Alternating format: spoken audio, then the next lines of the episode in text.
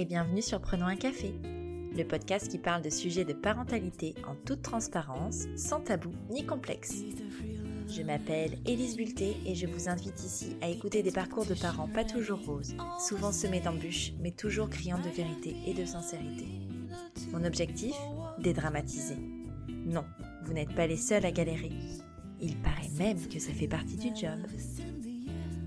Dans ce nouvel épisode, je vous propose de découvrir l'histoire d'impatience de Sylvana. Sylvana, ce n'est pas n'importe quelle invitée pour moi. Si vous suivez un peu mes aventures sur Instagram, vous savez sans doute que j'ai un projet d'ouverture de café family friendly sur la métropole lilloise. Et Sylvana n'est autre que ma partner in crime sur ce projet. Mais si nous nous sommes retrouvés autour de mon micro, ce n'est pas pour parler business. Sylvana n'est pas encore maman et c'est loin d'être un choix délibéré de sa part. Un bébé, elle en rêve depuis toujours, mais la nature en a décidé autrement. Alors qu'elle a à peine 20 ans, on lui découvre plusieurs fibromes dans l'utérus qu'elle devra se faire enlever si elle veut des enfants. S'ensuit un parcours compliqué entre césarienne et PMA que je vous laisse découvrir dans ma conversation avec Sylvana.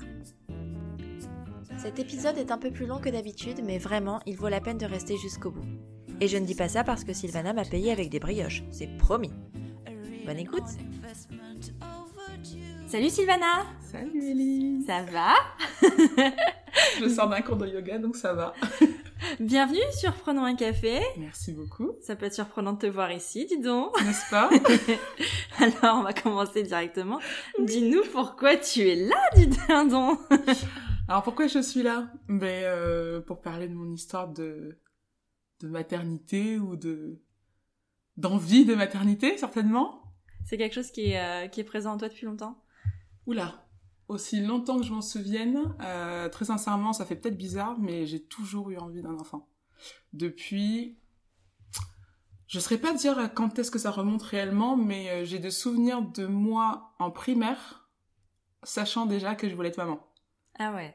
Ouais. C'est fort chez toi. Ah oui, oui, c'est là depuis le début de primaire. Je sais que c'était déjà là. Au collège, euh, c'était sûr. Et en fait, au lycée, Oh, tu vas rire, mais je sais que tu me comprendras. Dis-moi.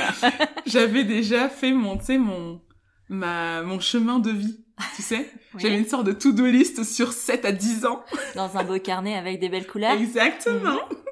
à 20 ans, je trouve l'homme de ma vie. À 25 ans, on se marie. À 26, on a notre premier enfant. À 28, on a le deuxième. Et puis après, on verra. Bah, ceci dit, en même temps, quand tu regardes la vraie vie, euh, t'as rencontré François à quel âge? À 21 ans. Donc on est presque ça? Vous êtes mariés, t'avais quel âge? Ben, C'était l'année dernière, donc 27 ans. Tu vois, on n'est pas si loin. Oh, on n'est pas si loin Dans ton, dans ton schéma si Bon, entre-temps, il y a eu des... Il y a quelques soubresauts, quelques, tu vois, quelques péripéties, mais... Euh, enfin, ouais, des belles péripéties, mais on n'est pas si loin. Et alors avec François, donc du coup, ça fait combien de temps que vous êtes ensemble? Ça fait euh, 8 ans, on va bientôt fêter nos 9 ans de couple. Félicitations. Merci. Et euh, vous avez euh, parlé très vite de cette envie d'enfant, parce que toi, si c'est présent chez toi depuis que t'es toute petite, j'imagine que... Alors c'est marrant, je sais pas s'il écoutera ce podcast, mais de toute façon, il le sait, tout ça. Mais François, je l'ai rencontré après deux années en première année de médecine, mhm. où clairement, j'avais vécu la frustration et la séquestration de la première année de médecine. Et je m'étais dit en sortant, euh, fast life, tu vois, en mode YOLO, je kiffe ma vie, je suis célibataire, ça y est, je suis enfin majeure et, et quasiment émancipée de mes parents. Je vais vivre ma meilleure vie et euh, rencontrer euh, un, voire plusieurs mecs avec qui m'enjailler, tu vois. Et en fait, euh, on a fait la, la rentrée et, et, et j'ai rencontré François tout de suite à la rentrée. Ouais parce que je faisais la campagne du BDE, enfin tu sais le bureau des étudiants, mm. etc. Et on avait fait une campagne, euh, dis donc, à l'époque j'avais déjà les idées en grand. on avait fait une grosse campagne, c'est ça. et euh, et euh, je l'ai rencontré là. Et en fait, lui, il a eu euh, visiblement le coup de foudre pour moi. Moi, je, dans mon extrême naïveté, je m'en suis pas rendu compte tout de suite.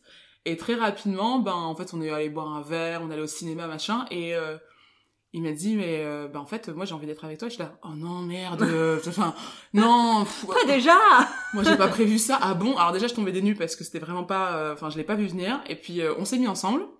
Donc au départ moi je me suis dit vas-y mollo tu t'engages pas ok lui tu lui as tapé dans l'œil mais moi c'est pas forcément le cas mmh. tu vois. Donc j'ai toujours prévu de vivre ma meilleure vie on verra bien. Et ben c'est pas quoi. Au bout d'un mois je me souviens encore de de ce, cet après-midi dans le dans, dans son appart à l'époque où je me suis euh, assez cliché hein, ça fait un peu euh, Bridget Jones j'écoutais du Adele. Même Someone Like You je sais plus trop quoi là. Et euh, et en fait je me suis mise à chialer parce que je me suis dit enfin il y a eu un moment de oh, merde je l'aime Oh putain, mais cette, cet après-midi-là, j'ai, j'ai vraiment badé. Ouais. Parce que je me dis, oh putain, merde. Elle est où ma fast life? Non, mais c'est, c'est, c'est fini là, parce que j'ai rencontré l'homme de ma vie. Et il y a eu ce moment où, waouh, je, je, oh merde, j'aurais dû kiffer avant. Et je me souviens, il est rentré du boulot, et j'étais encore en pleurs, il dit, mais qu'est-ce qui va pas? Mais je t'aime! bah moi aussi je t'aime, oui mais je t'aime, mais c'était pas prévu. Et euh, c'est la première fois qu'on se le disait d'ailleurs, et du coup il me l'a dit en retour, oh mais j'avais peur que tu me le dises pas, je voulais pas trop te brusquer, mais moi aussi je t'aime depuis trop longtemps déjà. Ça faisait un mois qu'on était ensemble. Hein. donc voilà, on est un peu intense euh, et donc euh, très rapidement on s'est on s'est dit je t'aime. Donc au bout d'un mois, moi qui pensais être partie pour une histoire qui allait durer allez deux trois mois histoire de kiffer un peu et tout, ben on en est au bout de 9 ans. Mais c'était bah, vous avez tellement... kiffé Ah oui oui, non mais différemment, on a, on a kiffé différemment et ensemble. Et, et c'est surtout euh, pour euh, pour revenir au est-ce qu'on a parlé de bébé euh, rapidement? Ben oui, parce qu'en fait au bout d'un mois on... moi j'étais convaincue que j'avais en face de moi l'homme de ma vie et le futur père de mes enfants. Ouais. Et c'est d'ailleurs comme ça que je me suis dit merde. Non mais je pense que là je, je suis sur le pont, c'est parce que j'arrivais à me projeter ouais. avec lui dans cette famille que j'avais toujours euh, que j'avais toujours eu envie tu vois et euh... pardon et, euh, et donc rapidement, je lui ai dit, bah écoute, euh, ben moi j'ai envie d'enfant, euh, toi aussi ou pas euh, Ouais, parce que du coup, comme tu ouais. envisagé ah, ben, sur le long terme, il fallait que tu saches ça, vu que c'était ah quelque chose que tu avais en toi. Et lui, oui, oui c'était clair et net, il voulait envie d'enfant, il a envie de se marier. Ah ouais. ouais, ouais Donc exactement sur la même ah longueur d'onde. Sur la même longueur d'onde, sauf que bon ben, on en a parlé rapidement comme ça, en se disant, au moins on est sûr de où est-ce qu'on va a priori il y a eu toute une des phases de couple hein, parce que ça faisait qu'un mois qu'on était ensemble. Ouais, puis vous étiez jeune en fait finalement. Ouais, aussi. Mais pas du tout euh, installée, toi étudiante machin. Ah non, moi j'étais euh, étudiante en pas, licence 2, euh, lui il était en master 2. non non, on était tout début mais c'était important pour moi de de lui expliquer quelles étaient mes envies et où est-ce que j'avais envie de, de mener de, ce bateau dans lequel j'étais embarquée finalement plus vite que prévu. Donc voilà, donc on en a parlé très rapidement. Et euh, tout s'est un peu précipité euh, en 2015, quand j'ai eu mon problème de fibrome. Ouais. Alors tu vas nous expliquer un petit peu ce que c'est que que ce problème de fibrome et de en quoi ça consiste. Je pense que c'est c'est c'est the événement qui euh, enfin qui a été euh, je risque de pleurer aujourd'hui. les mouchoirs J'ai prévu les mouchoirs. Ça, ah, ah. ça a été l'événement qui a été Pour vous qui ne voyez pas, je mets une boîte de mouchoirs devant Sylvana. qui a été euh, le début de euh, ce que je j'identifie comme euh, le stress autour de ma maternité ou de ma féminité du point de vue grossesse, tu vois. Mais ça a commencé comment? Un, rendez-vous gynéco classique Alors, quand je me suis mise avec François, j'avais ma gynéco qui m'a qui très très très très bonne gynéco, de celles qui quand tu veux la voir prend le temps et qui t'explique euh, euh, oui madame je viens pour prendre une pilule. Ah oui mais alors on va euh, on va reprendre tout depuis le début. Mhm. Est-ce que vous avez des antécédents, blablabla. On a fait une écho, on a fait des tests sanguins. Enfin, vraiment, le check-up complet, quoi. C'est hyper rare. Ah, parce que généralement, ils te disent, OK, prenez celle-là, faites cette prise de sang, et puis, ouais. voilà, tu fais une prise de sang, tu sais même pas à quoi ça correspond, puis ils te rappellent même pas, donc tu sais même pas si, si finalement, à quoi elle sert, mais là. Celle-là, euh, franchement, et c'est d'ailleurs toujours ma, ma médecin généraliste euh, traitant qui a un. DU en gynécologie, donc me suit à côté euh, actuelle en fait parce que vraiment elle est euh, exhaustive mm. et elle est excellente enfin bref Et euh, à l'époque, elle m'avait fait vraiment un check-up complet, complet. On avait bien fait attention de choisir la bonne contraception qui était faite pour moi. Ouais, parce que bien adapté. vraiment euh, adapté. Et euh, à l'échographie, on décèle des fibromes D'accord. qui à l'époque étaient tout petits. Moi, je savais ce que c'était parce que ma que mère en a. Qu'est-ce que c'est? Voilà. Les fibromes, ce sont des cellules euh, tuméreuses, Mhm. donc des amas de cellules, euh, qui sont soit bénins, soit malins. D'accord. Bénin, tout va bien, malin, euh, ça se décline en cancer, etc. Mais globalement, la plupart du temps, les fibromes sont bénins. Moi, ma mère, elle en a. Visiblement, les femmes noires en ont assez euh, régulièrement. D'accord. C'est connu. En général, ça arrive plutôt sur les femmes qui ont déjà eu des enfants, etc. Et chez les femmes noires, ça arrive...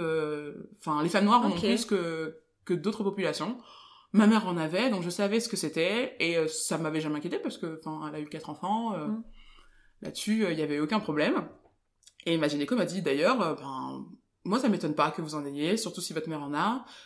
Vous en avez, on sait qu'ils sont là, on se pose pas de questions, posez-vous pas de questions non plus, parce que pour l'instant ils sont bien placés, ils sont petits, etc. On se posera des questions quand vous aurez envie de faire un enfant un jour. Donc euh, ça c'était à un an de relation entre guillemets avec. François. Il y a cinq ans ou quatre ans qui passent. Et en 2015, euh, je me, je commence à avoir une douleur au niveau des, des ovaires, D'accord. sachant que j'ai des règles ultra douloureuses, euh, très très douloureuses. Ça se rapproche de l'endométriose un petit peu ou pas du Je- tout j'ai pas du d'endométriose. tout, euh, le même délire. enfin, non, alors les fibromes et l'endométriose, c'est pas- vraiment deux pathologies différentes, différentes. Euh, les fibromes, c'est, euh, ça s'apparente, enfin, c'est plus proche des kystes entre guillemets, D'accord. même si ça n'a rien à voir du point de vue cellulaire. euh, mais voilà, c'est des, des petites boules comme ça Ouais. qui sont dans mon utérus, qui se construisent autour de mon muscle utérin. L'endométriose, c'est une détérioration du, De euh, l'endomètre. Donc ça n'a rien à voir, même si ça se situe euh, au même endroit.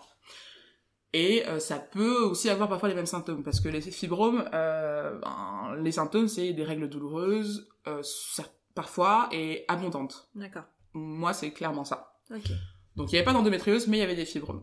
Et en 2015, euh, je commence à avoir des douleurs donc aux ovaires et je me dis bon bah c'est mes règles qui approchent, mais elles approchent sans venir.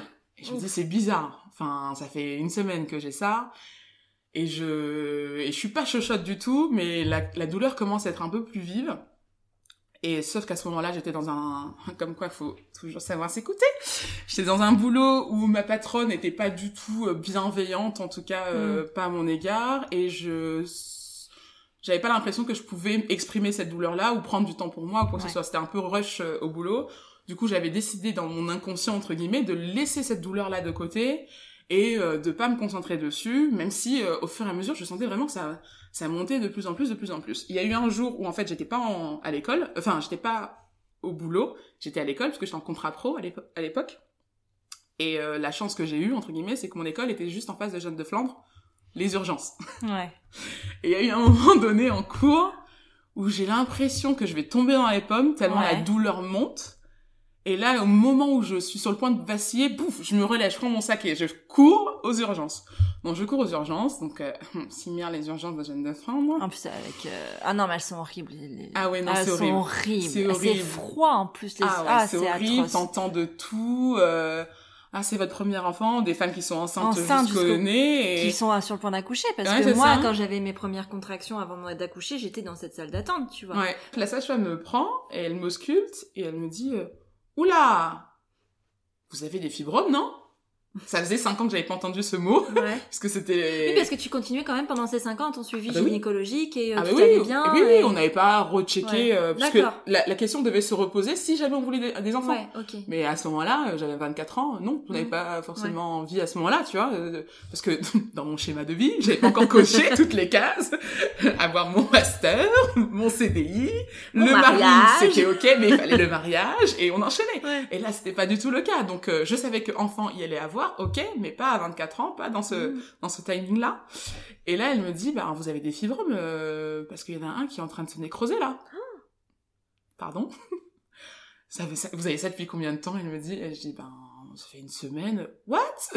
Ah bah, je vais vous mettre un antidouleur tout de suite.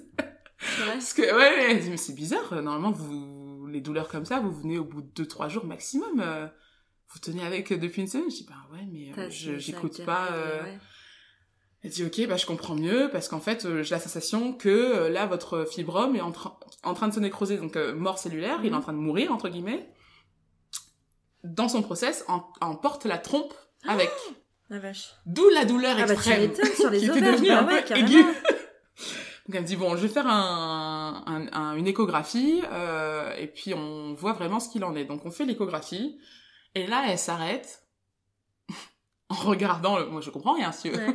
Elle s'arrête. les fibromes et le truc nécrosé, elle l'a vu quoi En examen Ouais. gynécologique Elle- D'accord. en, en touchant, elle savait identifier que c'était euh, que Ok. c'était des fibres. Ah ouais, tu peux voir ça comme ça sans écho bah je sais pas. euh. Enfin, je- en tout cas c'est le Ouais. c'est le souvenir que j'en ai parce qu'à ce moment-là on n'avait pas encore fait l'échographie Mhm. et elle savait déjà que c'était des fibromes et que cette douleur à mon avis c'était parce qu'il Ouais. était en train de se nécroser et euh, vu comment il était placé il était certainement en train de Ok. d'emporter la trompe ce qu'on a confirmé en faisant l'échographie Ouais. derrière sauf que quand elle fait le début d'échographie sachant que parce qu'on n'a pas donné le contexte mais je suis fille de médecin j'ai grandi dans cet univers là depuis que je suis toute petite donc à moi on me la fait pas Ouais.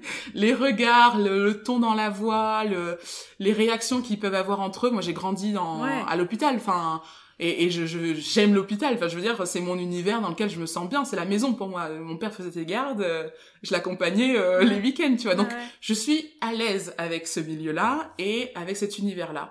Et je reconnais leurs réactions. Et là, la sage-femme lance un regard euh, à l'écran et elle a un moment de ah je suis pas sûre de bien interpréter ce que je vois. Je vais chercher mon chef de service. Ah ouais, quand ils vont chercher le supérieur, laisse tomber.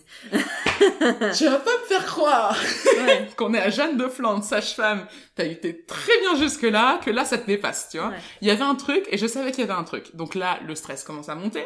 Le chef chef de service arrive, regarde le truc et dit Ah oui, quand même Ah oui, bon alors là je vous explique, vra, avec la délicatesse Médecin. les urgences. J'ai pas le temps, mais je vais vous expliquer quand même ce qui se passe. Et là, il me montre. Alors là, vous avez 1, 2, 3, 4, 5, et je crois qu'il y en a un derrière 6. Fibrome. Euh, tac, il sort le... Tu sais, il commence à mesurer, là. Ouais.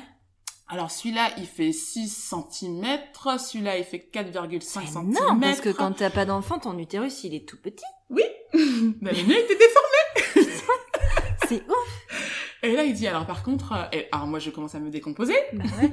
Je lui dis, et, et- et du coup, ça veut dire quoi? Parce que je me souviens à ce moment-là de ce que ma, ma gynéco m'avait dit. Attention, il faudra vérifier les fibromes quand euh, vous voudrez un enfant. Alors, on n'y était pas, mais les chiffres me paraissaient tellement énormes. Hum. Je me dis, mais ça veut dire quoi? Donc, je lui demande, ça veut dire quoi euh... Ça veut dire quoi? Dites-moi.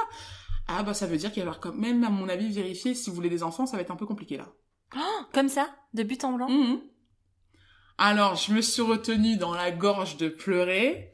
Il a dit, bon, alors, ce qu'on fait, c'est que je vous édite mon rapport, vous allez faire un IRM, je vous prescris un IRM, euh, je vous prescris, euh, je crois qu'il m'avait pas donné du tramadol, mais c'est enfin, un bel Mhm. antidouleur euh, pour la douleur immédiate. Euh, et euh, vous essayez, vous recontactez votre gynécologue le plus vite Ouais, possible parce vite, que là, il faut, à mon avis, euh, va falloir opérer. Ce que je n'ai pas encore dit, c'est que l'année précédente, donc en 2014, ma mère s'était faite opérer de ses fibromes, parce que ça faisait Ouais. quelques années qu'elle les avait, elle avait fait ses quatre enfants, etc. Sauf que là, c'était arrivé à un stade de complication où euh, elle était avec des hémorragies, enfin, pas des hémorragies, mais des, des règles vraiment Mm. trop abondantes qui la mettaient en anémie complète, Ah et du coup, il avait fallu euh, opérer, et dans l'opération, il y a eu des complications, et on lui a retiré son, une partie de son utérus, donc hystérectomie. Elle avait eu ses quatre enfants, euh, plus de Ouais. 50 ans, Ouais, toi, plus de euh, 40 ans, elle avait pas du tout euh, l'intention de refaire des enfants, même si c'était hyper traumatisant pour elle, pour mon père, pour tout le En monde. tant que femme, je pense que c'est quand même un C'est événement. ça, enfin, ouais, parce que c'était pas prévu comme Voilà. ça, tu vois. Donc ça a été une surprise pour elle. C'est ça, t'as quand même pas ton processus de Ah non, euh, je fais plus tout. d'enfants, mais après il y a la ménopause et machin, Ah tout oui, ça, oui, tu l'as non, non, là ça a été coup, ouais. brutal, ça a été brutal pour elle, et puis nous on a forcément ressenti cette brutalité. Ouais. Et là, le mec vient de m'annoncer qu'en fait j'ai des fibromes et que je dois me faire opérer aussi, et moi je n'ai qu'une pensée en tête, c'est je vais perdre mon utérus. Mm. Je, c'est fini. Bah, c'est normal, ouais. Je n'aurai pas d'enfant. Donc je sors de là, je me mets à pleurer, mais des sanglots qui étaient mais incontrôlables. Enfin, j'ai pris peur, j'ai appelé mon père tout de suite, papa, je vais avoir des et on va m'enlever mon utérus. Alors mon père dans sa zénitude incarnée, calme-toi.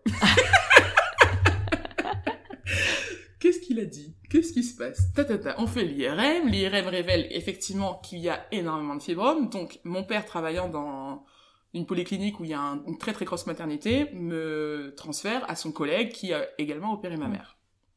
Donc, le collègue me voit en extrême urgence, ce qui est pratique. Merci Oui, les c'est bons pratique. tuyaux. Non, c'est clair que c'est génial. Ah, ça c'est clair, tu, tu, tu passes dans la Mm. journée, il y a aucun problème. Et voit l'IRM et me dit bon, Sylvana, c'est simple, je peux pas les laisser là. Donc je vais t'opérer. Mm. Mais ça va aller.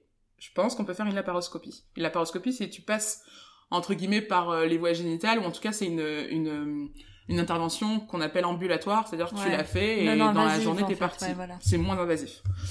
Il prend son... Il dit par contre, euh, là, faut que je le fasse vite. Euh, tu me prends un peu au dépourvu, mais c'est pas de ta faute.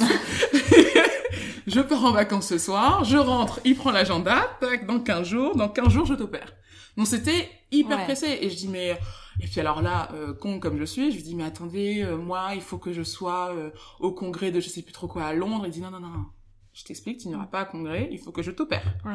Ça, c'est à un moment donné, dans la vie, il y a la santé et il y a le reste. Et là, aujourd'hui, il faut que je t'opère parce que si ça reste là, après, je pourrai plus. Après, je vais faire une cicatrice qui sera trop grosse et après, ça va être compliqué pour Ouais. toi pour faire des enfants. Parce qu'après, tu seras obligé d'ouvrir l'utérus et ceci, Ah oui, cela, oui, oui, oui. voilà. Donc, euh, bon, bah, j'annonce à ma super patronne bienveillante que Et François, euh, dans tout ça? Alors, François, dans tout ça. Donc, je lui annonce que effectivement il y a des fibromes, etc. Il dit, ok, d'accord, bon, ben, euh, qu'est-ce qu'ils ont dit les médecins, etc. Et euh, au final, je lui annonce, enfin, je lui explique que je vais devoir me faire opérer. Il dit, ah, ok, d'accord. euh, très serein, tu vois, très très serein tout du long. Ouais. Et il est un peu comme mon père pour le coup. D'accord. le zen.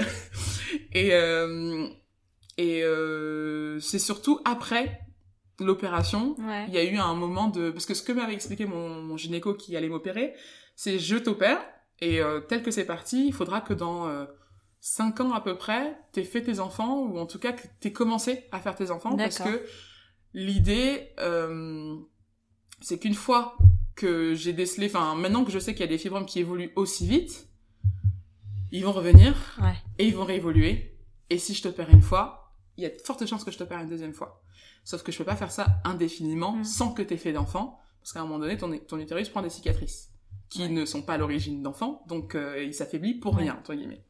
Donc François a très bien réagi parce que quand euh, mon docteur a dit ça, il dit là bah ok, bah on fait des enfants quand tu veux. bah on fait ça maintenant du coup. Oui mais non, ah bah moi c'est quand tu veux. Euh, et j'avais très peur de ça, je me suis dit Ouais. mais oh, je vais imposer à mon mec, on n'est pas encore mariés, etc. Mais te l'imposer à toi aussi, parce que c'était pas dans ton objectif de vie. Ah moi non plus, Ouais. mais j'avais envie, j'avais pas envie que ce soit un stress supplémentaire pour lui à porter et ça ne l'a pas été en fait. Mm. Euh, Lui il était euh, clair, euh, ok, ben quand on doit faire des enfants tu me dis, Tu m'appelles. tu m'appelles et J'enlève mon caleçon, j'arrive. je me mets à ta disposition. tu vois. Donc on repère euh, et ce qui devait être une laparoscopie a finalement été une césarienne. Et voilà pourquoi? Parce que en fait euh, les fameux 15 jours de vacances ont suffi à ce que les fibromes euh, augmentent encore de taille. Putain. Et, euh, et en fait, euh, moi, je l'ai appris au réveil. Bah oui, du bah coup. oui, oui, oui. Je l'ai appris au réveil parce que parce c'était, euh. Le, la laparo, c'est aussi en anesthésie générale, non? Oui, Ouais. c'est aussi une anesthésie générale. Voilà, Voilà. ça s'est passé quand tu dormais, quoi. Ouais, et on était parti pour une laparo. Et en fait, quand je me suis réveillée, euh, mon docteur m'a dit mais euh, j'ai pas pu parce qu'ils étaient vraiment trop gros et donc du coup, euh, je t'ai ouvert le ventre. donc tu es resté un peu plus longtemps avec nous parce que j'étais Ouais, censée rester ouais. partir dans la journée, tu vois. Tu es resté un peu plus longtemps avec nous, mais après ça s'est bien passé. j'ai tout enlevé. Il y en avait des très très gros, j'ai jamais vu ça sur une femme de ton âge parce que j'avais que 24 ans. Enfin, Ouais, c'est ça. Et euh, ouais, il y avait, euh, c'était un peu le collecteur. Parce qu'à un moment donné, moi, j'arrivais à les sentir. si Ah tu veux. ouais. Une fois qu'on m'avait expliqué qu'ils étaient là, j'arrivais à Ah, me dire, voir. ah, mais en fait, c'est ça qui est dur dans mon ventre, tu vois. Ça faisait des Ouais. boules. Mais la douleur, elle avait pas augmenté entre le diagnostic et le moment de l'opération? Non, parce que celui qui était en train, en train de se nécroser, c'était résorbé D'accord. grâce aux médicaments antidouleurs. Enfin, en tout cas, je sentais plus la douleur. Et les autres, en fait, tu peux grandir avec des fibromes sans les sentir. Ok. Tu vois, c'est c'est pas douloureux si c'était pendant les règles parce que voilà, mais mais non, tu il y a des femmes qui ont des, des fibromes de 10 15 cm elles ont le ventre un peu gonflé, un Ouais. peu tendu, mais c'est pas pour autant que ça en est douloureux. Ok. Et alors, euh, la la réaction de se réveiller avec une césarienne sans être bah, enceinte et sans morphine, donc... Euh. non mais psychologiquement je veux dire pas pas, euh, pas physiquement sur la douleur mais qu'est-ce que ça fait de se réveiller en, en se disant j'ai une césarienne alors qu'en fait t'entends 100% du temps que la césarienne c'est pour avoir un bébé? C'est ça c'est bah, c'est un peu euh, j'étais pas fâchée contre lui fâchée contre mon corps très certainement et et fâché d'être dans cette situation, tu vois. Ouais. Ça, ça il est là, remonte. C'est pas grave. Parce que, enfin.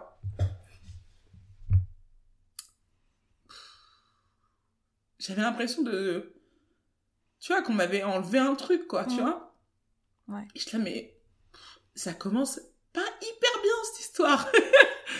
et. Euh, après, ça a été rassurant parce que, parce que la, la césarienne s'est bien passée et que la cicatrice euh, était belle et, euh, et rapidement euh, j'ai pu euh, enfin rapidement c'est un euphémisme c'est façon de parler parce que je me souviens de nuit à la maternité où j'étais en larmes à pas pouvoir bouger dans mon lit parce que tu fais un mouvement à droite t'as l'impression que ton corps est en train de s'arracher oh je me souviens si parce qu'ils ont des protocoles tu sais de mobilité rapide ouais sur la césarienne après les césariennes où ils te, essaient de te mettre debout au bout de 24 heures. Enfin, dans les 24 heures. Dans les 24 heures. parce que ça, ça permet de recouvrir un peu plus euh, rapidement. Mon Dieu.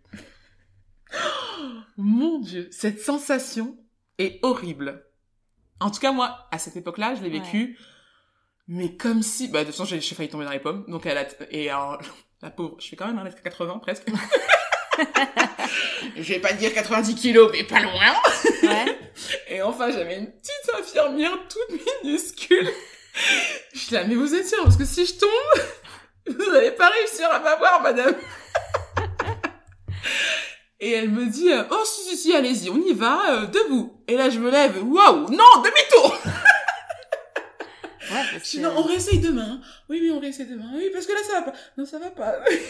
ah oui, non, c'était pas du tout... Euh... C'était pas du tout possible. Enfin, bref, très... Euh, très dur. quoi, ouais. le post-op un peu de, vraiment compliqué. Après, moi, j'étais dans un super service. C'est, une fois de plus, l'hôpital où est mon papa. Donc, quand on voit de sommener euh, Sylvana, ouais, oh, mais c'est la fille de Roger Donc, j'avais droit à des, des, compotes en plus, euh, à des tranches de Mais t'étais dans un service de maternité, du coup J'étais dans un service de maternité avec, toutes les, mamans, les, les, bébés, les bébés qui pleurent la nuit. bon, l'avantage c'est que toi t'as pas te lever. Non. C'est pas mal. Moi, je pouvais dormir et, et regarder la télé, mais ouais, t'es t'as la sensation de pas être à ta place, quoi. Bah c'est ça, c'est assez étrange parce que la maternité, tu l'associes quand même à un truc d'assez joyeux et d'assez, euh, c'est un moment important et et là tu te dis euh, putain comment ça va se passer? Est-ce que j'imagine Est-ce que moi aussi à un moment je, je pourrais avoir ça? Ouais. Et en fait, euh, bah après ça va très vite. Hein. Enfin bref, donc euh, la césarienne euh, a lieu et mon médecin m'explique que euh, au vu de mon histoire, je vais devoir faire des IRM de contrôle tous les ans. D'accord. Pour vérifier tous les ans. Donc à date d'anniversaire en avril, à chaque fois, je dois faire mon IRM. Et tous les ans, je dois vérifier si les fibromes sont réapparus, s'ils sont bien positionnés et ben, suivre leur évolution. Donc à N plus 1, un premier anniversaire, je dois faire mon IRM. Il s'avère que je ne suis plus dans mon ancien boulot mmh. et j'en ai trouvé un nouveau. Donc je commençais le 5 avril dans mon nouveau poste et je devais faire mon IRM. Donc j'ai profité une fois de plus, je me dis bon, euh, conscience professionnelle, tu rentres dans un nouveau boulot. Euh, théoriquement, à partir de cette année, tu peux commencer à faire des enfants, même si c'était pas du tout mon souhait. Mais si l'IRM annonçait un, un, truc genre bon bah en fait euh, c'est now. Mmh bah, une fois de plus, la santé avant le reste, tu vois. Euh, si, euh, si je dois faire des enfants maintenant, je dois faire des enfants maintenant. Mais ça m'emmerdait parce que je devais, je venais littéralement de signer un CDI. Ouais, ouais, ouais. Dans lequel je me voyais pas les planter au bout de six mois. Ah, mais les gars, je dois faire un enfant. Bisous! Salut, au revoir! donc j'étais très très mal. Il y avait une, ouais, ma conscience professionnelle travaillait là-dessus. Et donc j'ai fait mon IRM un peu à reculons et manque de peau, ils étaient tous revenus. C'est vrai. Eh oui Et alors Les euh... sept étaient revenus. Alors tu parles, euh, la, gyné... la radiologue qui me dit alors... Euh, un an après ça Un an après l'intervention Ok. Tout pile. Un an après, la radiologue qui te... Pareil, toujours ce langage de médecin et cette mm. posture que je connais que trop bien. Bon, madame, euh, vous avez été opérée ou pas? J'ai l'impression que je vois une cicatrice et tout. Oui, oui. Bon, après, les cicatrices, elle est saine, hein. ne vous inquiétez pas. Par contre, vous avez été opérée de fibro? Ah oui. Ah parce qu'ils sont tous là? Ah putain. Alors là, je sors de là en sanglots. On envoie le, le rapport à mon gynéco rapidement, machin. Et en fait, euh, il me rassure en me disant, euh, ok, bon, ben c'est assez surprenant qu'ils soient déjà tous là. Mhm. Et je crois qu'il y en avait même plus que ce qu'il en avait enlevé. Mais ils étaient vraiment tout petits, petits, petits. Là, on parle Ah, en ok. millimètres. Ouais. Et ils étaient mieux placés. Parce que le problème qu'il y avait euh, avant, parce qu'on peut vivre avec des fibromes. Mm. Comme je disais, on peut faire des enfants avec des fibromes, Ouais. c'est pas le problème. Sauf que les miens étaient placés de telle sorte que aucune nidation était possible. Ouais. Je pouvais pas avoir d'enfants. Tels qu'ils étaient placés, l'utérus était plein. Mm. En entrée, en sortie, au mo- à l'endroit de la nidation de Ouais. l'embryon, il n'y avait pas de place pour un bébé. Donc on était obligé de les enlever. Donc c'était plutôt un mal pour un bien Ouais. finalement et c'est comme ça que j'ai essayé de transformer mon histoire c'est de me dire ben si j'avais pas eu ce fibrome qui s'était nécrosé ben j'aurais fait fausse couche sur fausse couche sur fausse Ouais, couche ça. on se serait rendu compte euh, mille ans après qu'en fait il y avait tout ça et qu'il fallait opérer sauf qu'ils auraient été trop gros parce que voilà Ou t'aurais peut-être même pu carrément perdre ton utérus parce que si en plus tu Oui. sais qu'il y avait la trompe qui était Ouais, euh, partie, tout ça, ça aurait pu être beaucoup plus loin, tu vois. beaucoup plus loin donc on a dans mon malheur intercepté le truc Ouais, au bon moment c'est ça. et euh, et donner une chance à mon corps de pouvoir euh, un jour porter un enfant donc soit sauf que là ben, j'avais l'impression que une fois de plus tic tac tic tac Ouais. tic tac tic C'est tac ça, il y a la pression, quoi. C'est ça. L'horloge était lancée. Ok. Je pensais qu'il allait avoir 5 ans, mais là, non. C'est bon. Non. On sait, ils sont relâs. Donc Ça peut-être aller beaucoup plus vite que ça. Et en fait, systématiquement, et je, maintenant j'entends ma mère me dire, mais arrête de penser euh, que, que t'as 4 ans ou 5 ans, t'as le temps que tu voudras. Euh, bah non maman, j'ai pas le temps que je veux. Le médecin il dit oui mais euh, non, euh, t'auras le temps que. C'est quoi ces histoires qu'on te stresse et tout. Je dis mais c'est comme ça maman, je je peux pas. On peut pas ignorer le Ouais. fait que effectivement mon utérus a euh, plein de fibromes et est un peu plus hostile Ouais. que, que d'habitude, tu vois. Bref. Donc finalement, on se rend compte qu'ils sont bien placés et que tout va bien. Donc euh, je commence mon boulot en toute confiance. Parce que du coup, ils sont restés là. Enfin, ils ont pas non, bougé, non. on les enlève Ils pas. ont- on les enlève laisse. pas. Ah non. Par contre, on surveille. On surveille. Ouais. Donc re-année d'après. Ah, un an quand même Ils Ah oui. surveillent pas plus que ça Non. qu'ils ont vu qu'ils étaient, qu'ils étaient Non. D'accord. À ce moment-là, ils sont tout minuscules. Euh, ok, bon bah on se Ok. revoit l'année prochaine pour l'IRM. Mhm. L'IRM suivant, ils sont toujours là parce que ça, Ouais. ça se réserve pas pas comme ça. aller, ouais. Et euh, ils sont légèrement plus gros, mais toujours en termes de millimètres. Donc il dit bon bah c'est très bien, continue. La troisième année, je fais mon euh, dernier, enfin mon troisième IRM. Ils sont bien placés et là, euh, on organise notre mariage avec François. Oui, parce qu'il y avait cette histoire aussi Yes. qui fait que. Mais bon, Ben oui. tu as tellement fait de podcasts que tout le monde le sait maintenant, voilà.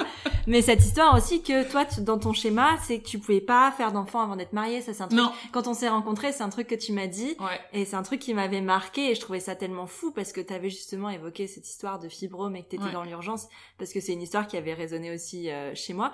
Et, euh, et tu m'avais fait tellement rire avec ton non mais alors si parce que l'année prochaine il faut absolument qu'on essaye de concevoir un enfant donc tu comprends. Moi dans cinq mois il faut que je sois mariée. Mais il m'a pas demandé.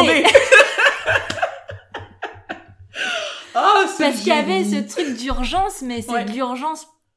Pas parce qu'il fallait que tu te maries dans le sens euh, je veux je veux la bague euh, je veux le mariage. Sincèrement, j'aurais pu me marier, mais euh, enfin oui, j'ai toujours vu me marier. ouais Je- mais j'avais juste ce timing en tête. quoi. Ouais. Et toi, c'était pour toi inconcevable de d'avoir un enfant sans être marié. Non, Tu vois? Non. C'est euh, ça faisait partie de ton schéma, de ton process c'est voilà. mon c'est mon histoire et euh, et enfin dans ma culture c'était pas envisageable. Ouais, Aujourd'hui je, je, je je vois les choses bien plus autre- enfin autrement, mais à l'époque c'était pas ça. envisageable. Je veux dire il y avait un truc qui me qui me retenait de d'avancer euh, sur ce point-là sans être mariée, Ouais. c'était pas possible, pas possible. J'avais l'impression que j'allais complètement à l'encontre de qui j'étais et de de non c'était pas possible. Donc Donc finalement, Finalement, en décembre, François me demande ma main. modestement. Modestement, modestement, au saut du lit, littéralement. Et là, je veux... bah alors, on organise le mariage en cinq mois, on se marie en mai, et là, mais génial, mais journée ultra émouvante, et, euh, et globalement, c'est c'est étonnant, mais en tout cas, moi, mes discours, euh, mon discours de mariage et, et ceux de certains de mes proches, étaient beaucoup autour de ça, de ah bah maintenant vous allez euh, vous allez démarrer votre famille parce que les gens me Mhm. connaissent et Ouais. connaissent notre histoire et, et ils savaient que c'était un peu le, le point de départ d'une nouvelle aventure euh, à plus euh, X. Mhm. et donc du coup oui il y avait il y avait une forte euh, émotion ce jour-là, de, en tout cas de mon côté, de me dire, waouh, ici tout commence. Ouais, c'est ça. C'est-à-dire qu'à partir d'aujourd'hui, en fait, on peut euh, avoir un bébé, on se lance. Et parce qu'en fait, c'était ça.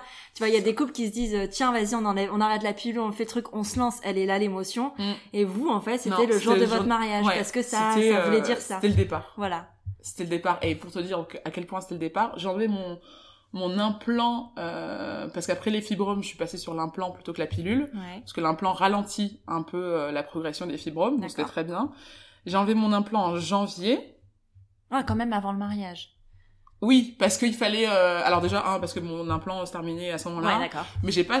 On a choisi de pas basculer sur une autre euh, contraception parce qu'on se dit, bah non, tant qu'à faire, on remet le, le corps un peu en Oui, puis de toute façon, on te dit les hormones, machin, faut le temps que ton corps clean tout ça pour pouvoir tomber enceinte. Et Mais si tu suis bien, il m'a demandé le 6 décembre. Enfin non, le 6 décembre, ça c'est nous. Mais c'est pas loin, c'est 5 décembre. Il m'a demandé le 5 décembre. Oh purée. Ouais. Il je, je, non, parce que fais attention de pas confondre ta demande en fiançailles avec notre, euh, parce que je qu'on a, on a, on a, presque une vie de couple, mais quand même, hein. on va avoir des problèmes. On va avoir des problèmes. Non, il m'a demandé le 5 décembre, et le mois d'après, j'ai enlevé mon implant, mais en me disant, c'est parti. Enfin, ouais. quelque part, on faisait pas forcément attention, on est hyper nul pour ça.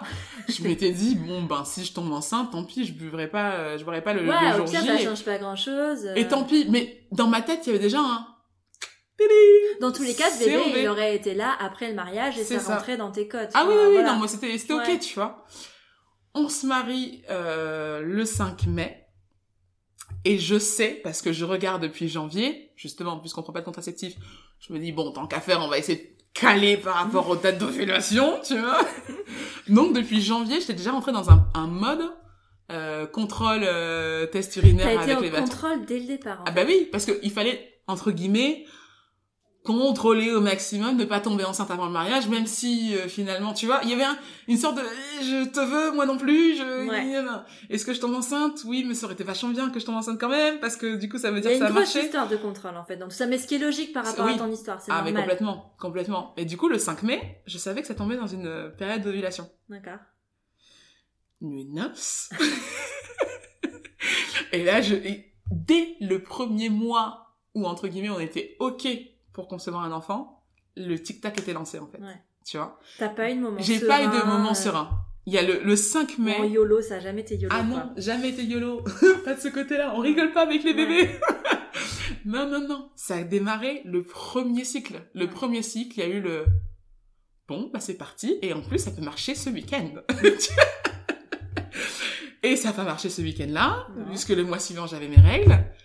Et j'ai été hyper déçue tu sais genre euh, dès le premier. Alors que meuf ça fait euh, un mois qu'officiellement ouais enfin ça après sur le premier ça peut arriver parce que t'as toujours un fantasme. Tu te dis euh, tu sais t'es dans mhm. l'excitation de te dire mhm. machin. Ça ça peut se comprendre la déception comme ça de dire ah bon.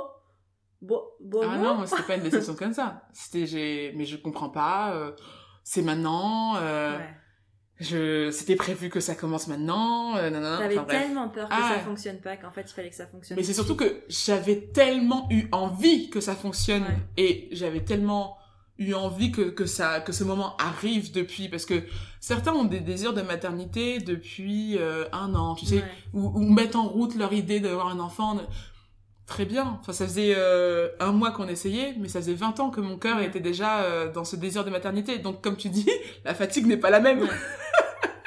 Le psychologique n'est pas du tout au même endroit. Là, moi, le jour où je commence, en fait, il y a, je traîne dix années de bagages de j'ai envie d'avoir un enfant, j'ai envie d'avoir un enfant, j'ai envie d'avoir... Oh c'est maintenant que je peux avoir un enfant, donc c'est maintenant qu'il doit être là, tu vois. Et puis t'as aussi, entre ces 10 ans de j'ai envie d'un enfant, t'as aussi quelques années où tu, euh, bah en fait peut-être que je pourrais pas. ouais. donc ça va pas être aussi simple, ouais. Cette peur, euh, quand on, tu quand on t'a annoncé l'opération que t'allais perdre ton t'aurais pu, enfin, c'est ça. Qui était pas rationnel. C'était pas rationnel du tout, parce que. Mais c'est une peur qui était en toi quand même. Oui, oui. Euh... Oui, parce qu'à aucun moment, euh, enfin, euh, mon gynéco aurait, dans tous les cas, préservé au maximum mon bah, utérus pour faire un enfant, sachant que j'en voulais. Mais oui, cette peur-là existait et, euh, et au moment où on se marie, on est déjà à 4 ans, je crois, et donc du coup, moi j'ai l'impression que qu'il me reste un an et que si j'ai pas fait mon enfant dans, dans les un an, euh, oh my god, qu'est-ce qui se passe après, tu vois ça. Donc un mois passe, mais je suis pas enceinte. Juin, je suis pas enceinte. Juillet, je suis pas enceinte. Et juillet, je me souviens, euh, c'était très dur parce que j'avais l'impression vraiment, au bout de trois mois, hein, que c'était beaucoup trop long, que j'allais jamais y arriver. Et donc du coup, je, on part en vacances, euh, ben, en voyage de noces. Mm. On part aux Seychelles. Et aux Seychelles, ils sont très cool, hein. ils sont très zen, c'est les vacances, on est sur une île, hein. donc du coup, je lève un peu le pied et je rentre avec ce, euh, c'est ok, ça viendra quand ça viendra. Il faut que tu apprennes à à laisser le temps au temps. Euh, T'as vécu une année intense entre le sapé pâtisserie, le mariage, le ouais, machin. Ouais, c'est ça aussi. Reconcentre-toi et, euh, et ça va le faire. Et l'année à venir, ça sera pour ça. Et, l'année à venir, ça sera pour ça. Et, et j'aurai... Euh... ah là là Septembre arrive, donc je reviens des Seychelles euh, en super forme, euh, le good mood, euh, le super spirit. Et en fait, euh, mon patron me dit que ben non, que ça fait déjà un moment que je suis plus dans le game et que euh, justement il est temps que, que nos chemins se séparent et que j'aille découvrir ce qui est fait pour moi mmh. et euh, que j'aille m'épanouir ailleurs mais plus dans l'équipe. Ouais.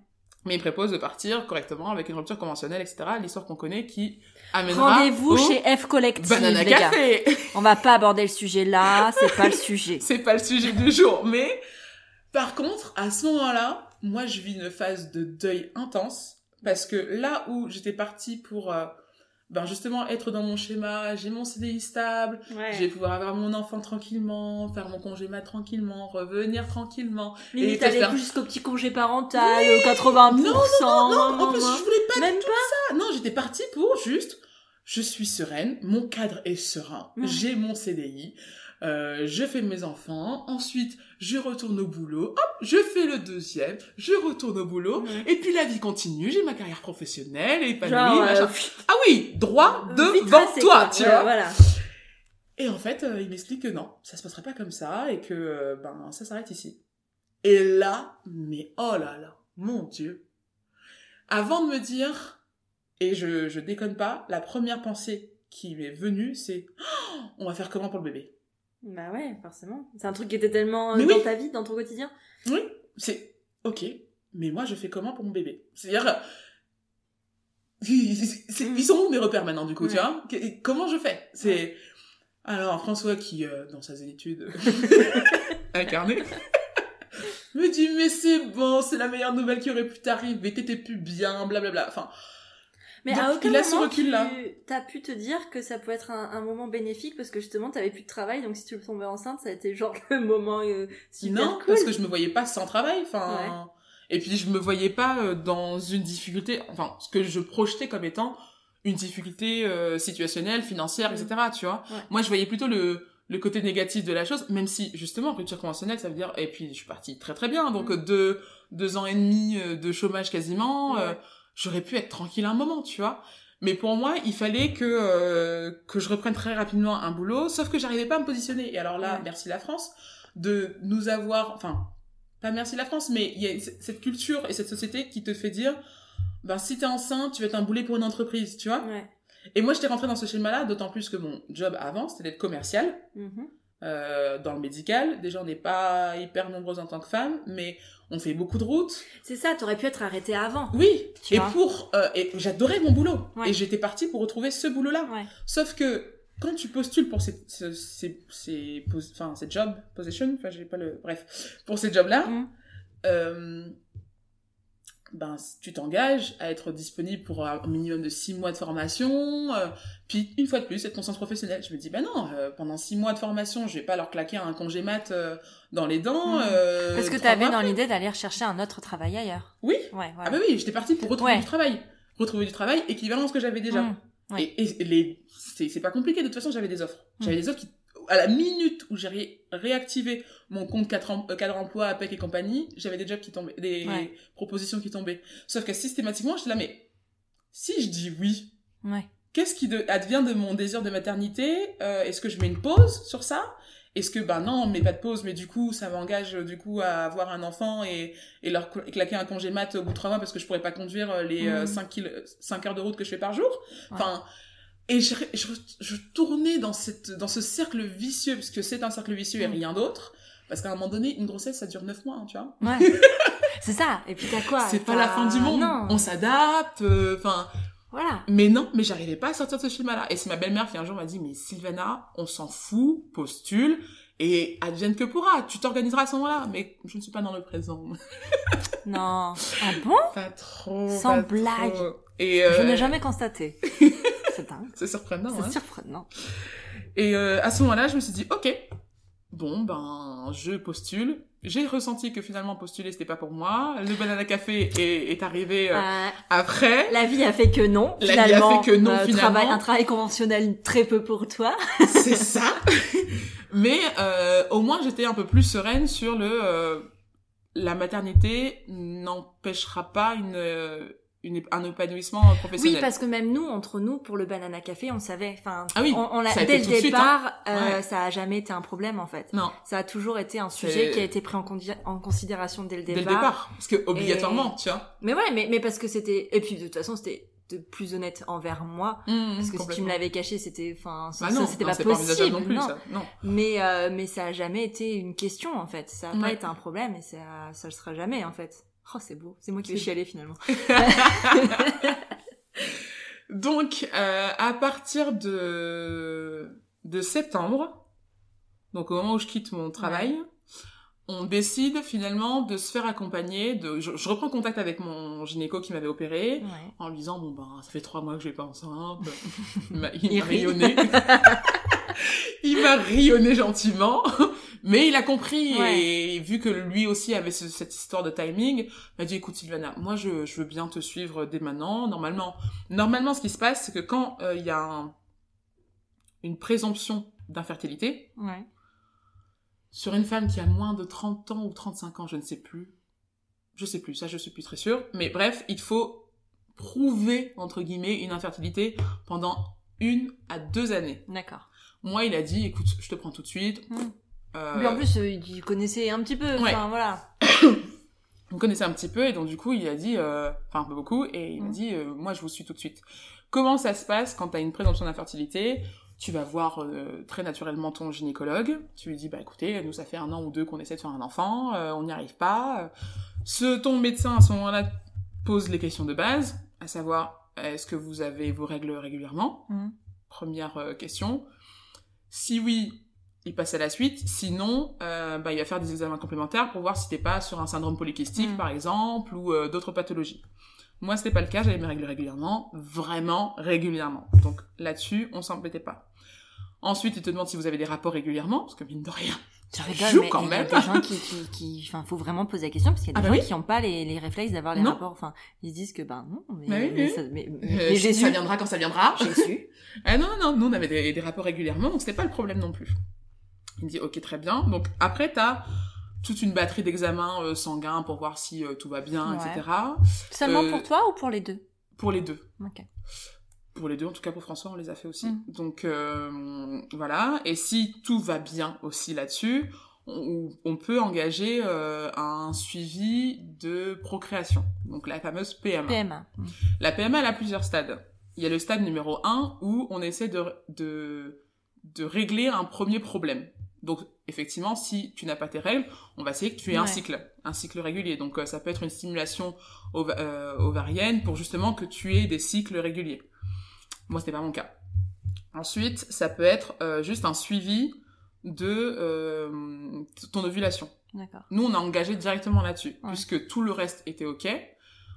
C'est la logique était simple, c'est on va on va commencer par le moins invasif, le moins euh, le moins complexe. Je te suis tous les mois, donc tous les mois à- au 12e, 13e jour de mon cycle, on faisait un examen, une échographie vaginale pour voir où en était mon ovulation Mhm. et pour caler vraiment euh, le coït Mhm. au moment euh, opportun. D'accord. Donc ça, ça a duré presque un an. Ouais. Ah ouais? Tu Ouais. m'as pas dit que tu faisais ça. Ouais, ouais, si, ça durait presque un an. De, de quand à quand du coup? Bah, de septembre à... euh, Parce qu'on est en octobre. Hein. Tu l'as fait encore jusqu'à aujourd'hui Je l'ai fait jusqu'à la fin. Ah ouais Tu faisais ça? Bah Tu ouais. savais pas que tu faisais ça Tu Ah bah m'as pas hein. dit.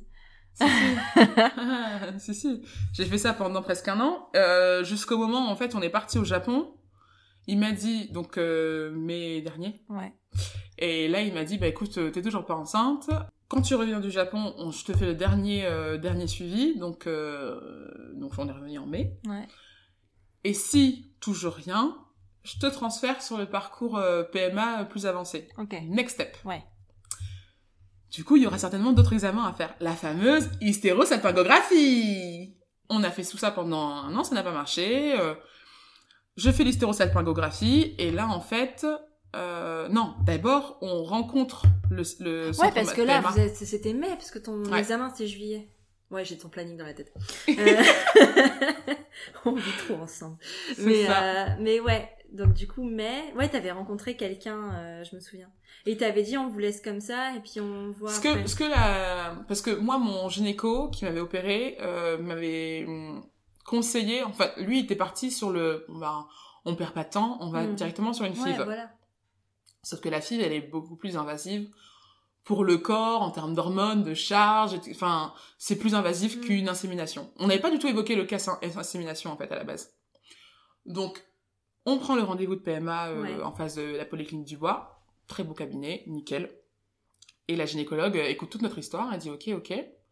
Mais alors par contre, moi j'ai une proposition à vous faire. Euh, avant la fille, il y a l'insémination. Mm. Est-ce que euh, on vous en a parlé? Est-ce que vous avez envisagé euh, de commencer par une insémination? Et alors là, moi je suis là, ben non. François est un peu étonné aussi, puisque nous on avait retenu que ben la FIV euh, maximisait les chances. Elle dit Mm. oui, ça maximise les chances, mais c'est aussi beaucoup plus dur pour vous, pour euh, le corps, pour votre Oui, couple. parce que la, la FIV, en fait, euh, c'est une fécondation in vitro, donc on te ça. fait une ponction des ovaires, C'est ça. on prélève les spermatozoïdes de François, et la fécondation se fait à l'extérieur de ton corps. ça. Et on réinjecte Voilà. l'embryon euh, à morula le- et compagnie. C'est ça. L'insémination, tu n'as pas de ponction ovarienne. Non. Tu as juste une stimulation, donc euh, jusqu'à l'ovulation, et après on injecte le spermatozoïde de, de bah, en l'occurrence François. Oui, c'est ça. En l'occurrence c'est lui, ah, voilà.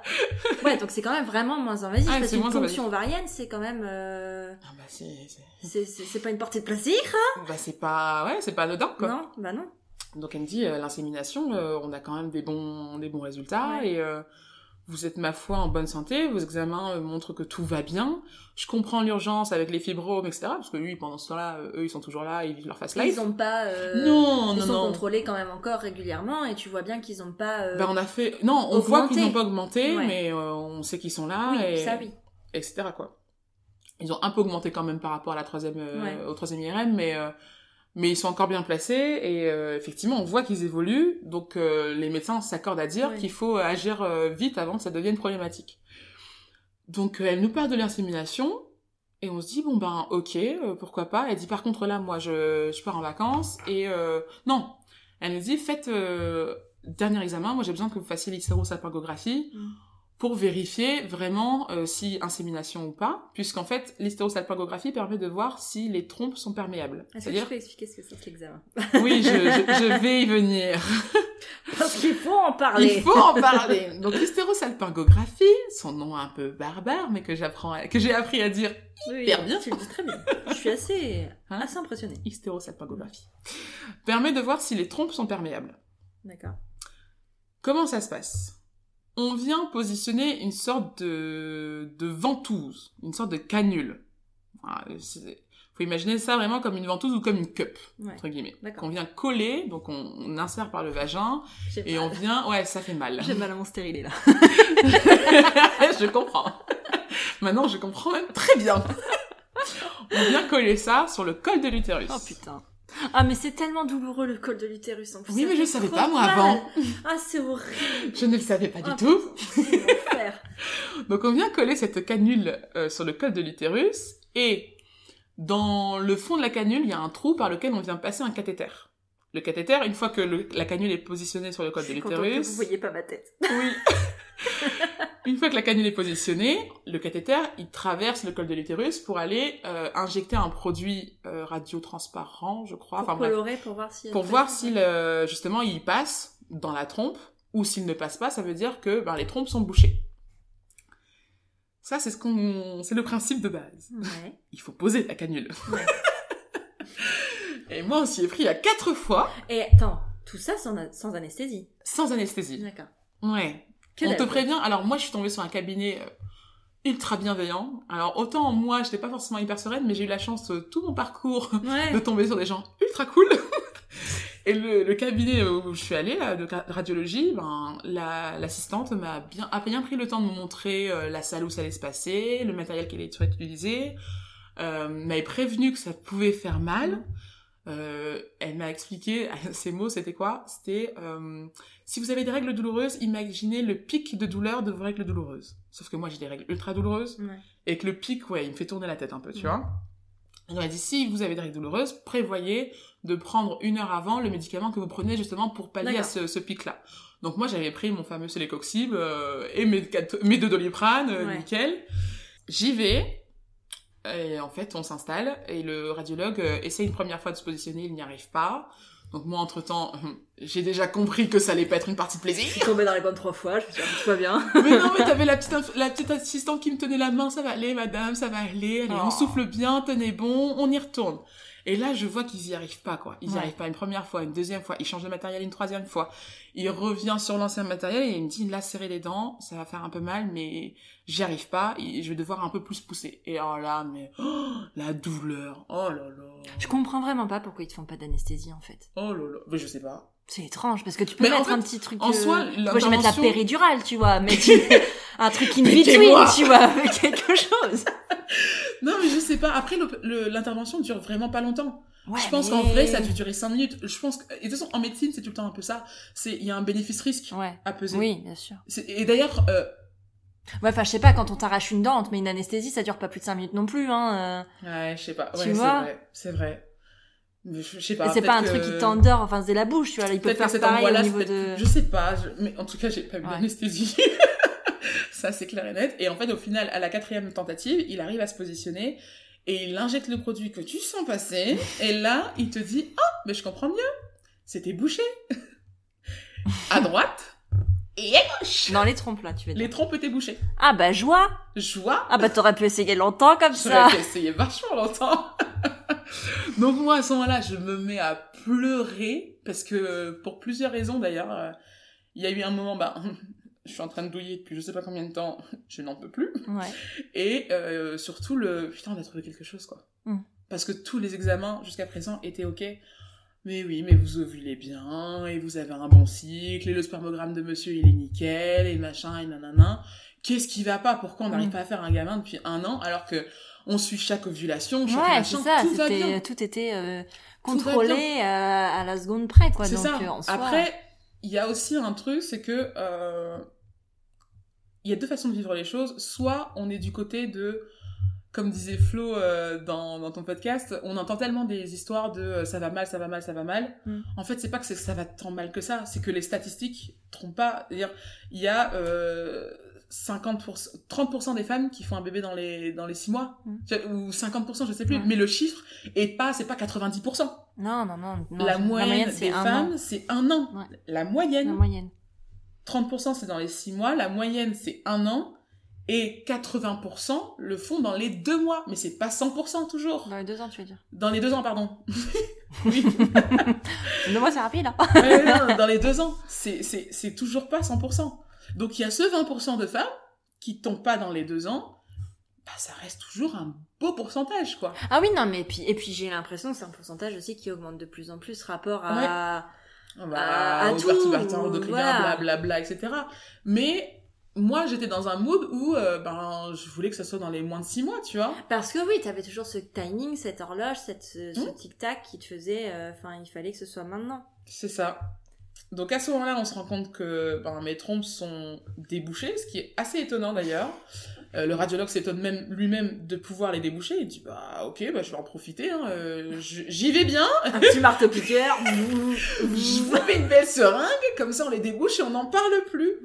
Et euh, après, à l'entretien, il me dit c'est bizarre quand même, hein, parce que en général les trompes on les débouche pas comme ça. Mais c'était bouché avec quoi? Est-ce que tu le sais aujourd'hui? Je ne sais pas. Je ne le sais pas, et c'est bien la question que je poserai. Mm. Et en fait, j'ai posé la question parce que derrière, on a eu le re-rendez-vous PMA. Ouais. Du coup. Donc ça, c'était en juillet, et le 23... Juillet. Hein? T'as fait ton truc en juillet, ton rendez-vous c'était juste après parce qu'elle vous a dit. C'est ça, c'était deux jours après. Le 21 euh, juillet, j'ai fait l'examen et je crois que le 23 juillet, j'avais l'examen, le euh, rendez-vous avec la PMA. Et là, elle nous dit ah bon ben bonne nouvelle. Effectivement, c'est hyper rare de déboucher des trompes comme ça. Euh, Normalement, c'est opération euh, mm. chirurgicale, donc euh, ok, euh, moi ce que je vous propose, c'est qu'on laisse passer l'été. Puisque vous êtes débouché, que tout va bien, vous êtes, euh, bonne nouvelle, une femme où tout va bien. Où c'est possible naturellement. En fait, c'est comme si tu repartais à zéro, Ouais. sauf qu'en fait, ça fait pas zéro tant que t'essayes de faire Non. arriver. Non, non, non. c'est que, à ouais. ce moment-là, je suis mitigée. Très sincèrement, et je vais être honnête avec toi, il y a le Ah cool, c'est possible de le faire naturellement. Et le Ah oui, mais là j'ai plus envie, tu vois. J'ai j'ai envie que vous que vous preniez tout en main et on y va. Tu C'était devenu trop lourd psychologiquement. Ouais, ouais. Et, ça et à ce hein, moment-là, euh, j'étais fatiguée. Pour t'avoir euh, côtoyé à ce moment-là, ça s'est vraiment ressenti. Et encore là, ce mois-ci, ça allait encore. Parce que j'étais encore sur... euh, ce que je viens de te dire là, ça a été sur deux mois. Mm. Le premier cycle, c'était OK, on va le faire naturellement, c'est OK. Mm. Et, euh, et je me souviens, j'avais partagé la story du, du petit doudou banane là. Ouais. C'était le moment où, effectivement, j'ai eu mes règles, mais j'étais dans un good mood. J'étais là, bah c'est possible. euh, Tu, tu- tout va bien chez toi, tu peux le faire naturellement, cet enfant. Et, et j'avais pris aussi euh, des massages ayurvédiques qui m'avaient Ouais. détendu pas mal, euh, sophrologie pas mal. Donc j'étais dans un dans un mindset qui était beaucoup plus positif que euh, ces, cette dernière année, tu vois. Mm. Donc j'ai pas réussi, enfin, on n'a pas réussi le premier mois, et je me dis c'est pas grave. On en essaye donc du coup le deuxième mois, et là ça ne marche pas. Là on est euh, fin bah, fin août, le 21 août, j'ai mes règles. Oui. Ouais, c'est ça, le 21 août, j'ai mes règles, et c'est la fin du monde. Ouais, Oui, oui, oui, oui. J'essaye de compter. Et c'est la fin du monde. Je passe par une phase de dépression intense en 24 heures.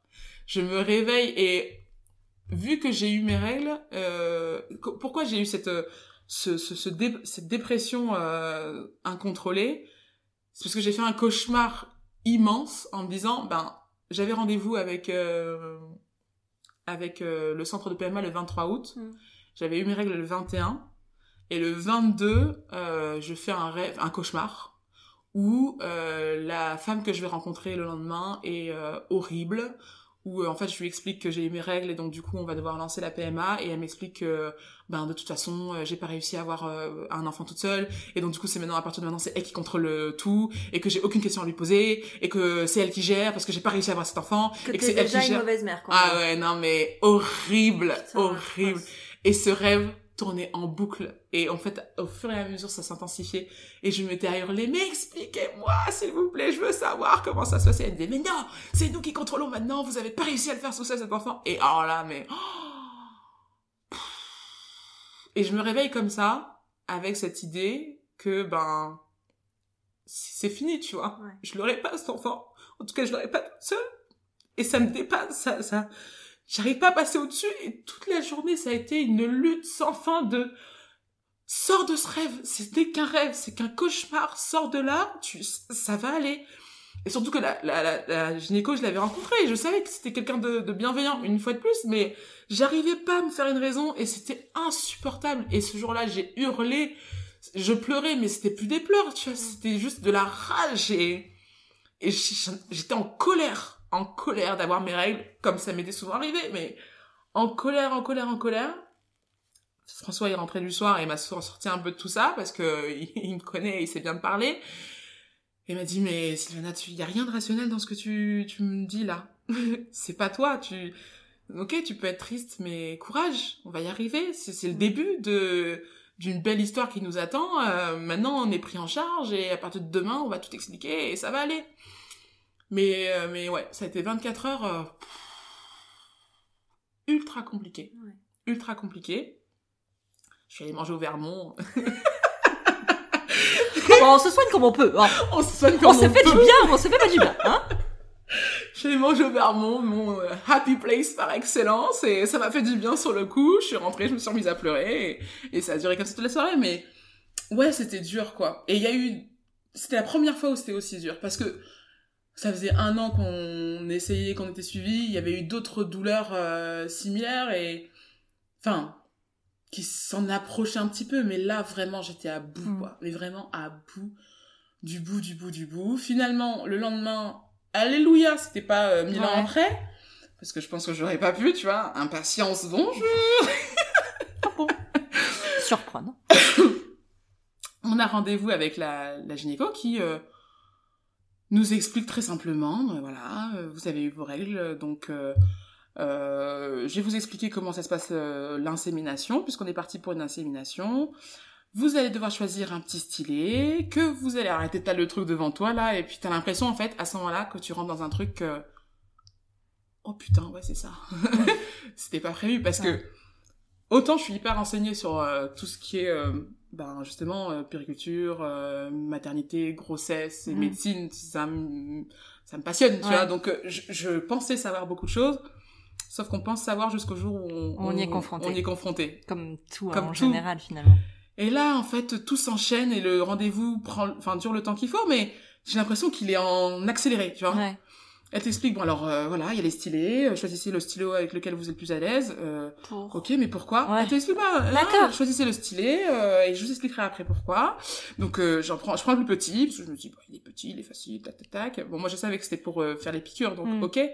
Elle dit alors là, elle te sort la feuille, frac, pareil, langage de médecin, tac tac. Je vois mon père qui m'explique comment, parce que c'est mon père qui était là le jour où j'ai eu mes règles pour la première fois.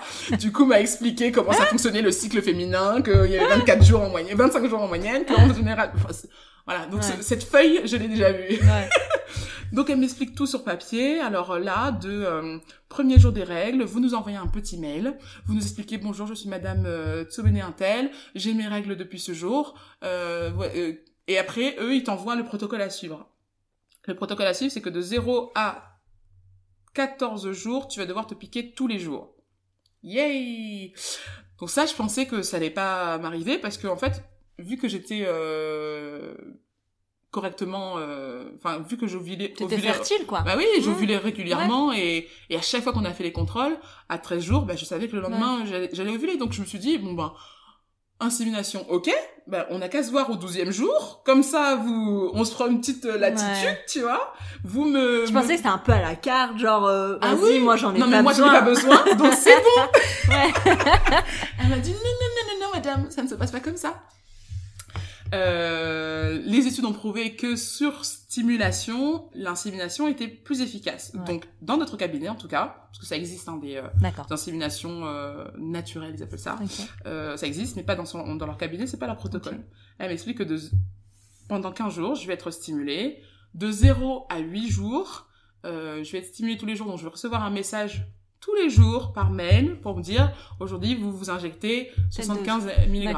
Aujourd'hui c'est 60 mg. Parce que c'est pas les mêmes doses chaque jour en fonction pas les mêmes doses. Euh... Exactement. Donc pendant 0 euh, de 0 à 8 jours, tu es euh, piqué tous les jours euh, sans contrôle. À partir du 7e ou 8e, jour, tu as un contrôle tous les deux jours par examen échographique vaginal pour vérifier où en est ton ovulation. S'il y a plus de deux follicules, on stoppe le cycle parce qu'ils prennent pas le risque d'inséminer s'il y a plus de deux follicules, en tout cas pas dans ce cabinet. Ils te disent vous pouvez faire ce que vous voulez chez vous, mais non, on prend pas le risque. Parce que si vous avez plus de deux follicules matures, vous pouvez faire une grossesse gémellaire euh, et, et, plus, et ça devient trop risqué pour nous, on prend pas le risque. Ok, très bien. Si c'est ok, au bout du 13e jour, je crois. Enfin bref, quand ils détectent deux follicules maximum matures, ils te prescrivent la dernière seringue d'ovitrel mhm. qui est censée déclencher l'ovulation 36 heures après.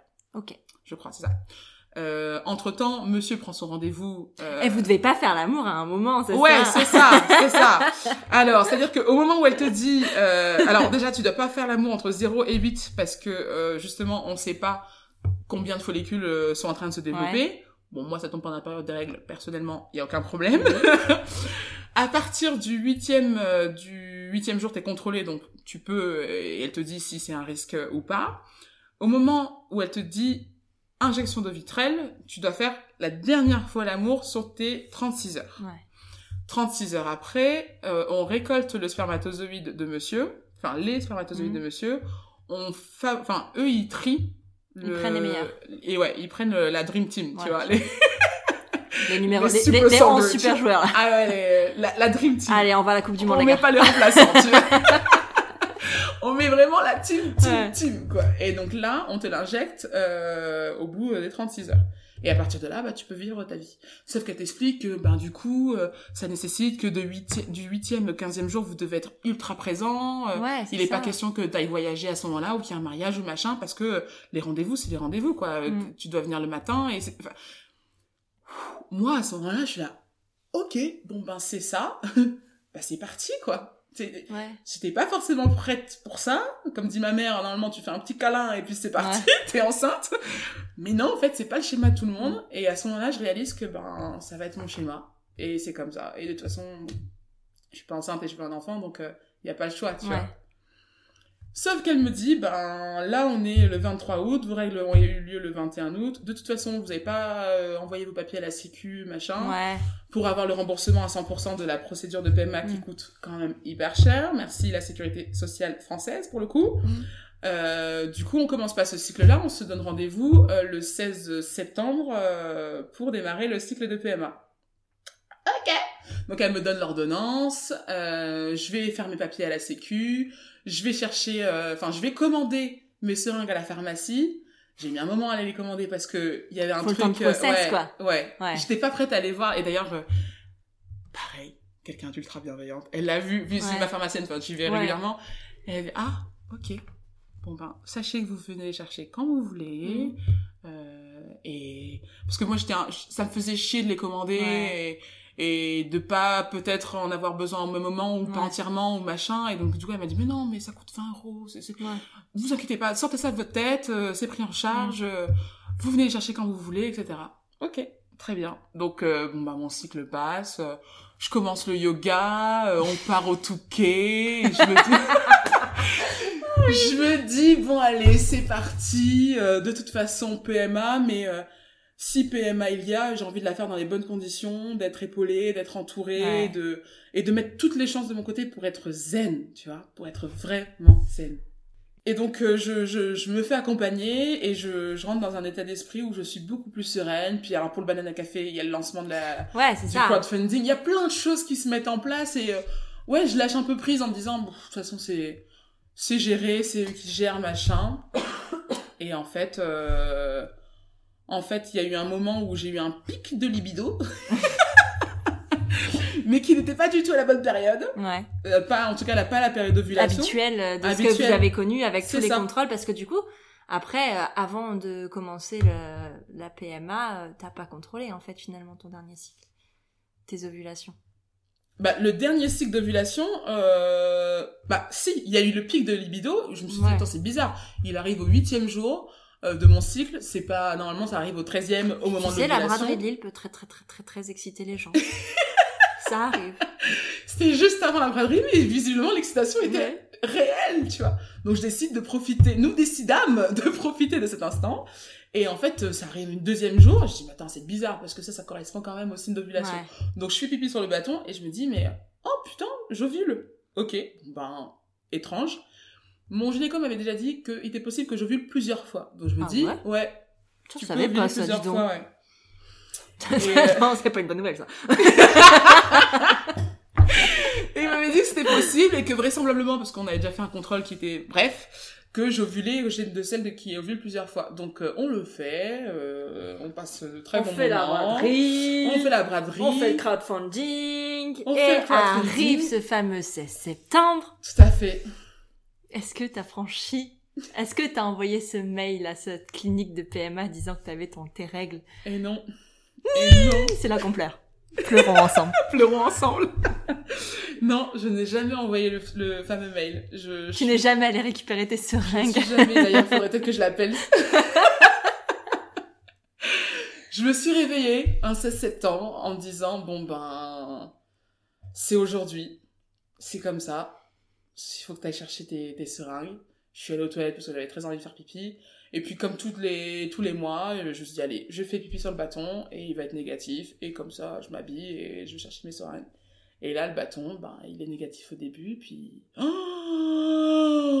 Mais non Et là, je me mets à chialer, bordel de merde Et non, il était positif. Eh ouais. Oh putain de merde. Eh ouais. Ouais. C'est fou. C'est dingue, hein C'est fou. Il n'y a même pas d'explication, mais en fait, si, c'est ce qu'on en discutait l'autre jour, c'est que finalement, ton bébé, t'as pas mis un an ou cinq ans à le Non. faire, t'as mis deux mois. Ouais. C'est dingue, hein C'est fou. Moi, je, je, je suis encore sur un... Oh, mais je suis enceinte.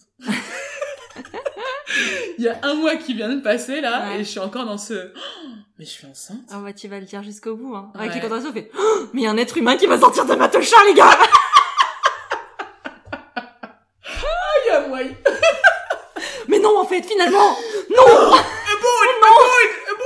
Non, non, c'est mort. non, mais ouais, ouais, je suis enceinte. Et ouais, tu je n'ai jamais fait d'insémination du coup. C'est fou. C'est dingue. Je. Finalement, en fait, cette histoire, c'est surtout une grosse histoire de contrôle Mm. et de. Mais par rapport à ton histoire, ce qui est logique. Enfin, bien, ça aurait été un peu compliqué de lâcher prise sur ça euh, avec ton passif et ton passé médical.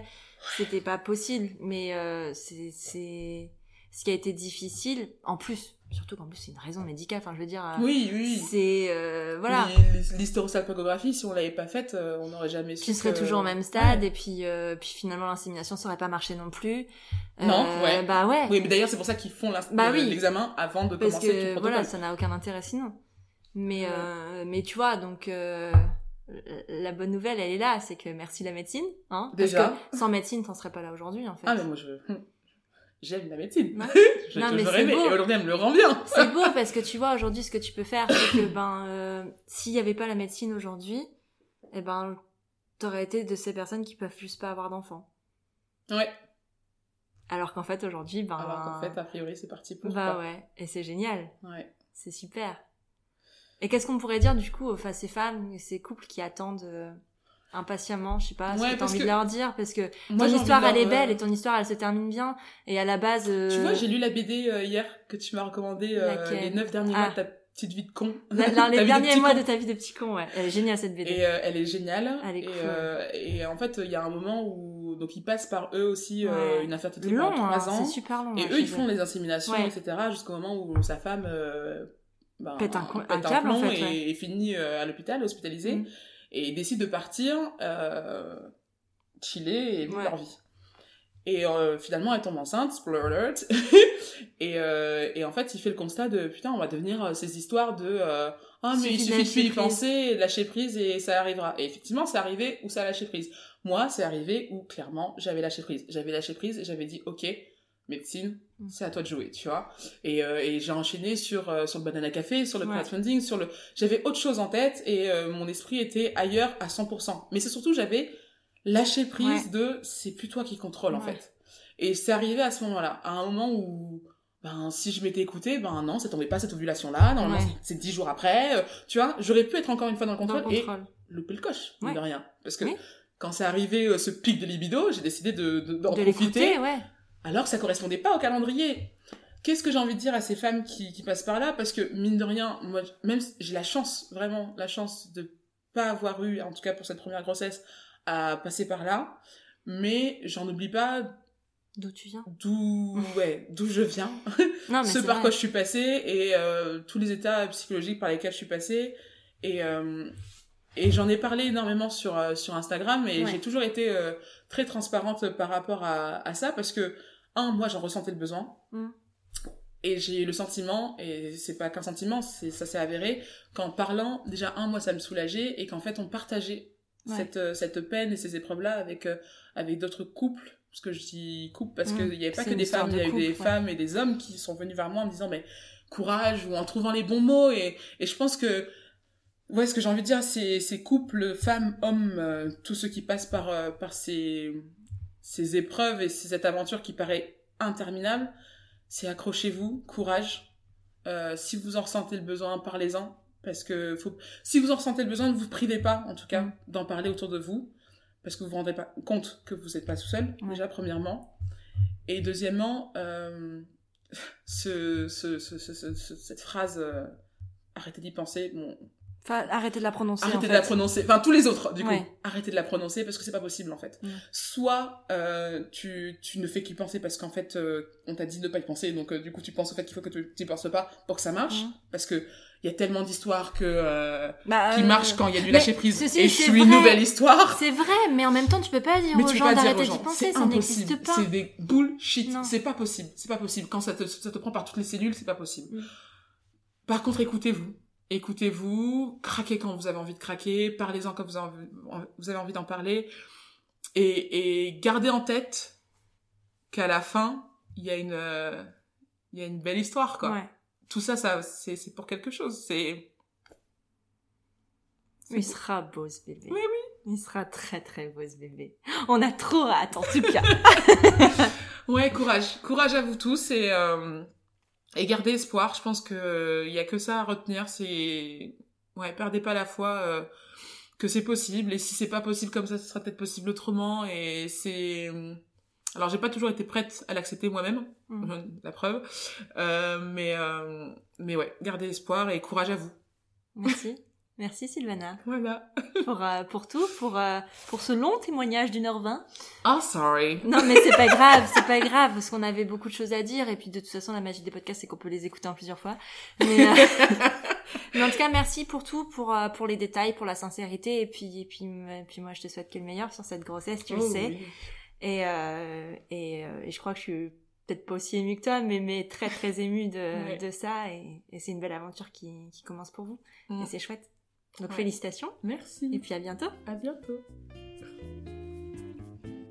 Vous n'imaginez pas comme je suis heureuse de terminer cet épisode sur cette note si joyeuse. Lorsque nous avons décidé de faire cet épisode ensemble, nous avions dans l'idée de faire un suivi de parcours PMA en plusieurs épisodes pour parler justement de l'envers du décor. Le destin en a voulu autrement et c'est tellement trop chouette. Évidemment, vous pouvez retrouver Sylvana, ses gâteaux et son futur baby sur Instagram at japanbanana et sa formidable aventure entrepreneuriale en duo avec une personne non moins formidable sur Banana Café Lille. Restez connectés, j'ai entendu dire que des nouveautés arrivaient bientôt. De mon côté, je vous retrouve dans deux semaines pour un nouvel épisode de Prenons un café. D'ici là, vous pouvez noter le podcast sur Apple Podcast. Pas besoin de commenter, une note 5 étoiles suffira amplement pour aider à le faire connaître. Vous pouvez également en parler sur vos réseaux en partageant vos épisodes favoris ou encore venir discuter avec moi sur Instagram at elise-du-bas prenons un café. J'adore recevoir vos retours. En attendant, je vous souhaite le meilleur autour d'un café.